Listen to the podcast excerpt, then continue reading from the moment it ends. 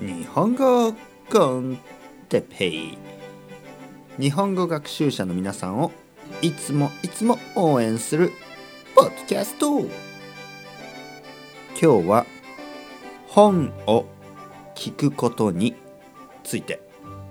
本を聞くオーディオブックですね。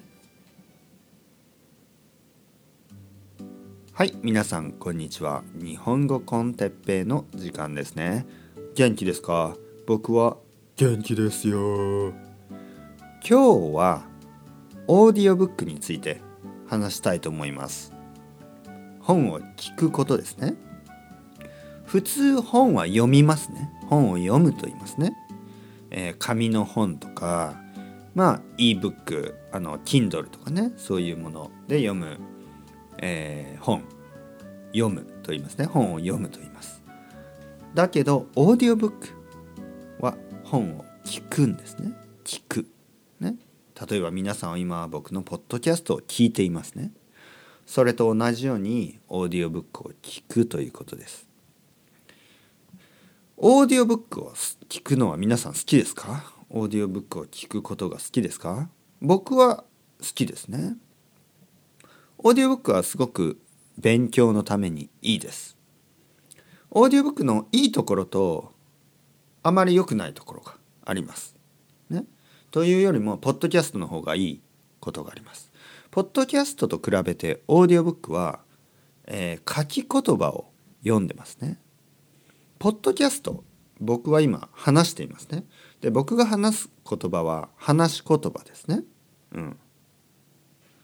話し言葉ねスポークンワーズというかねスポークンランゲージというかで書き言葉ですね。リトゥンランゲージですね、えー、オーディオブックはその本書かれた本を読むのでこれは書き言葉です、えー、例えばね僕が話していても、えー、聞くことができない単語を聞くことができます。例えばオーディオブックでは彼は言った。こんにちは。彼女は言った。こんにちは。彼は笑った。彼女も笑った。みたいなね。で、その、彼は言ったとかね、彼女は言った。ね、言いましたってことですね。言いました。何々と言いました。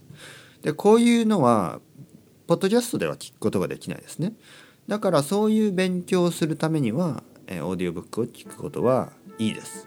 ねまあたくさんの日本語のオーディオブックがありますね。まあ簡単なもの難しいものいろいろあります。なのでまあ興味があったら聞いてもいいとは思うんですけどね。えー、いいいいいいこといいことはやっぱりあの日本語を聞くことができる。ね聞く練習になります。悪いことはあの漢字の勉強にはならないですね。漢字はやっぱり見ないとダメですからね。なのでオーディオブックは漢字の勉強はできないです。うん、まあでもリスニングは大事ですからね。えー、まあ一番のおすすめは今まで通り日本語コンテッペをたくさん聞くことです。だけどまあ皆さんのレベルがもっともっともっと上級者になったらオーディオブックを聞くこともいいかもしれないですね。それではまた皆さん、 chao chao hasta luego、またねまたねまたね。